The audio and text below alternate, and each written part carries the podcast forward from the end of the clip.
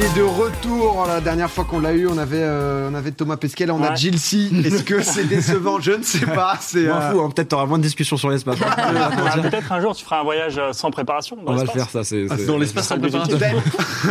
On va mort- mourir, mourir vite. C'est ça. Comment ça va Hugo toi Pas la forme. Euh, trop content d'être de retour euh, ici, quoi. C'est toujours trop bien. Eh ben écoute, c'est c'est un plaisir de t'avoir. Merci, euh, merci d'être venu. Tu nous parles de- du tourisme spatial, mais pas que ce soir. Ouais, euh, il y a un an à peu près, quand JL Tommy était, était là, on avait déjà parlé de tourisme spatial. Et je vous avais expliqué qu'il y a deux sortes de tourisme spatial. Il y a le tourisme suborbital, où on prend une fusée, on monte à 100 km, on est 3-4 minutes dans l'espace et on redescend euh, sur une trajectoire balistique.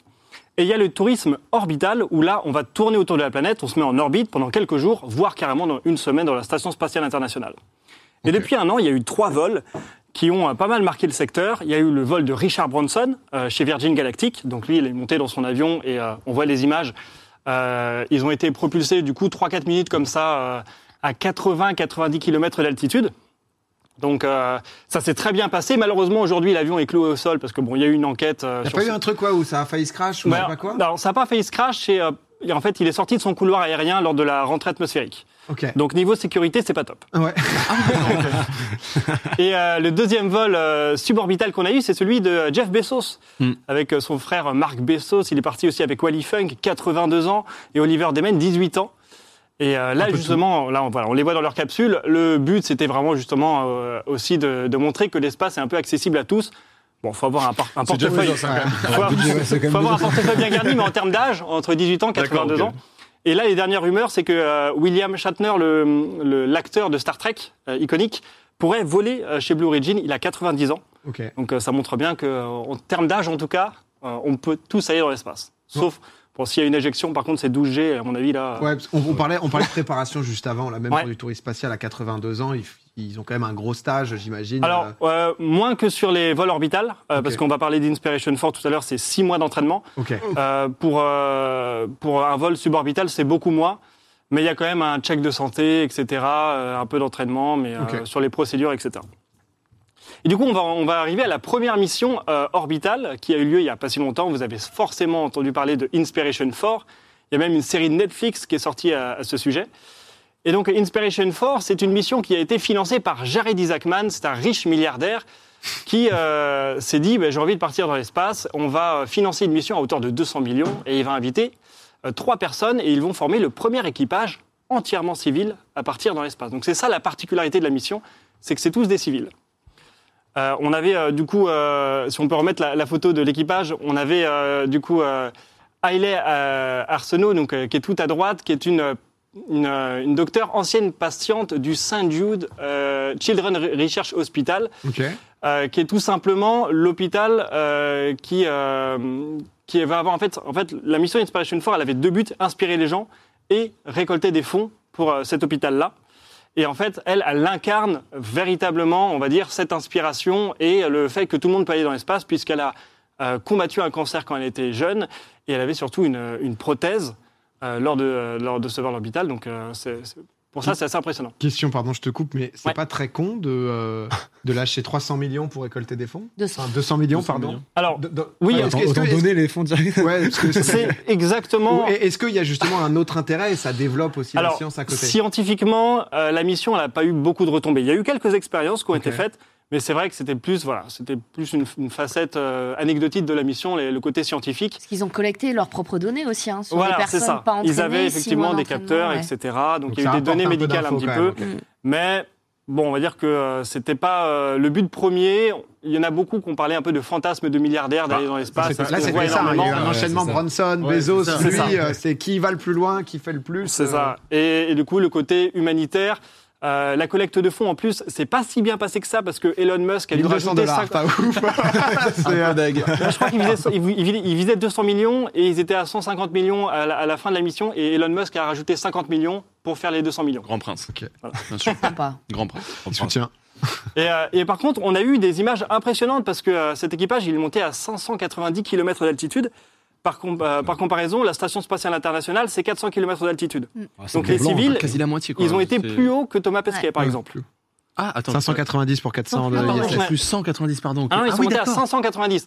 Et la particularité de la mission, c'est que la capsule Crew Dragon euh, dans laquelle ils sont partis a été modifiée. Ils ont enlevé le port d'amarrage et ils l'ont remplacé par une coupole. Et euh, du coup, bah, l'équipage a eu une vue magnifique sur la planète. Ils ont tous tweeté des vidéos. Je vous invite à aller voir sur leur Twitter, etc.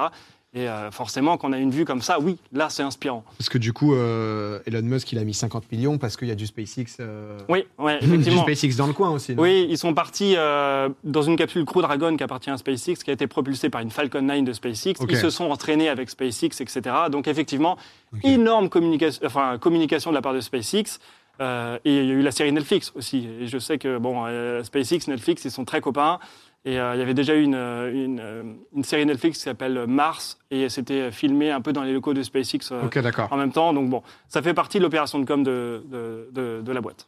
Mais c'est vrai qu'on peut se demander si tout ce bruit médiatique en valait vraiment le coup. Vous en avez parlé justement sur la- l'aspect un peu humanitaire. Est-ce que c'était un peu utile de faire ça alors que bon, 200 millions, euh, le Ouais. coût de la mission? Ben, ça, ça fait partie des critiques, et d'autant que des- du tourisme spatial, il va y en avoir de plus en plus.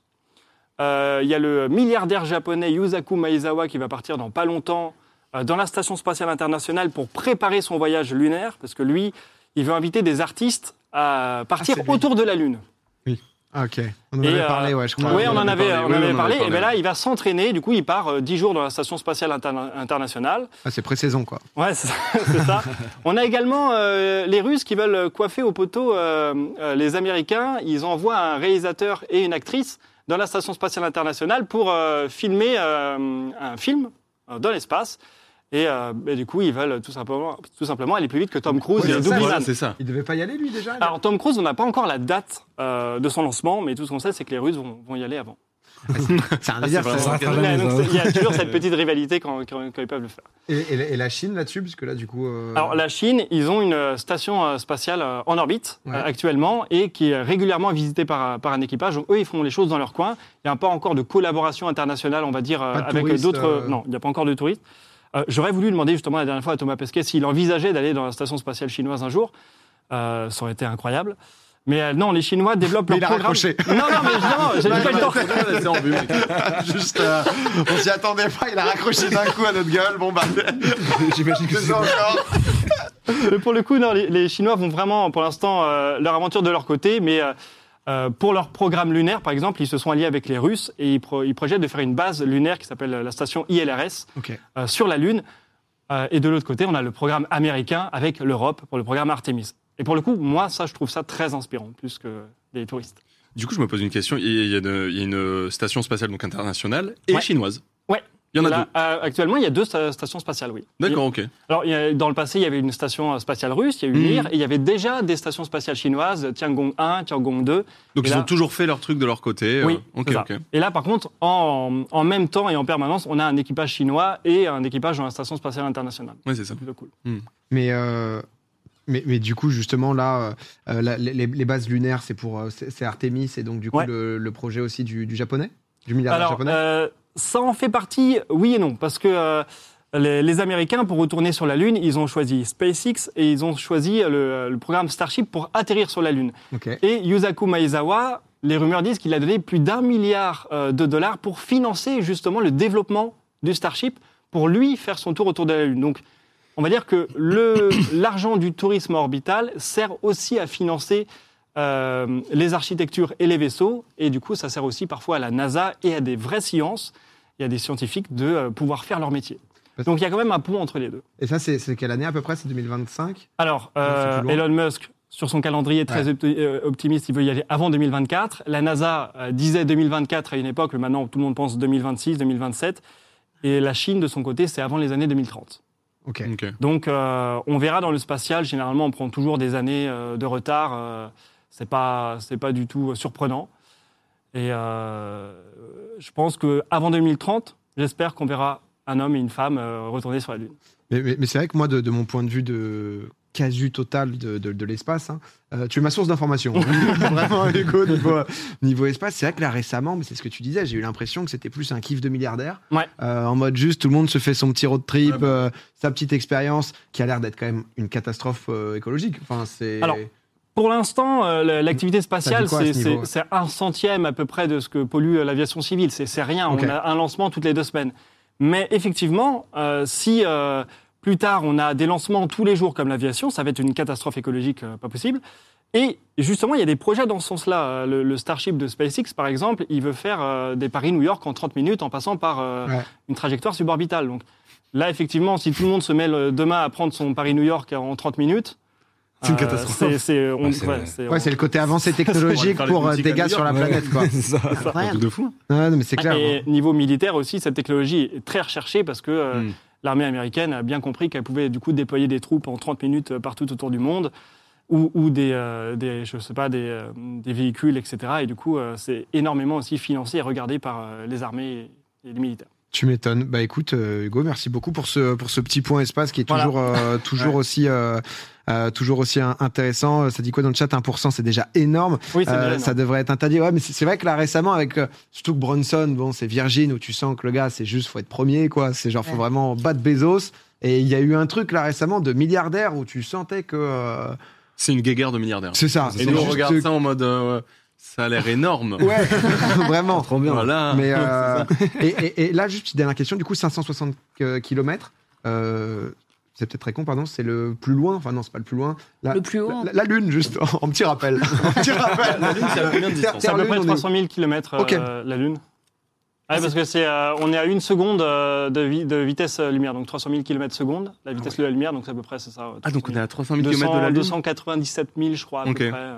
Et eux, ils sont montés à 590 km, c'est ça? Ouais, c'est ça. Ouais, Mais c'est une euh, orbite euh, basse encore, ouais, 590 km. On a des satellites qui sont à 36 000 km autour de, de- de la Terre. Mais ça, c'est fou de se remettre dans ce contexte. Ouais, Excusez-moi pour les les questions échelles, vraiment ouais. débutants, mais euh, c'est vrai que c'est euh, c'est dingue de se remettre les choses euh, les choses dans le contexte. Et Hugo, bah écoute, merci beaucoup. euh, Bah, de rien. merci beaucoup d'être passé. C'est un plaisir toujours de- que tu viennes. N'hésitez pas, Hugo Lisoire sur YouTube, absolument passionnant, un crack sur sur tous les sujets euh, du euh, du spatial. Et à très vite, Hugo. Merci beaucoup. Salut, Au Merci, revoir, Hugo. bonne soirée. Oh là là, Ah, moi j'ai que des questions Non, non, un mais peu super question. mais euh, Si tu l'aurais pas posé, je l'aurais posé moi. hein. Ouais. Il a posé-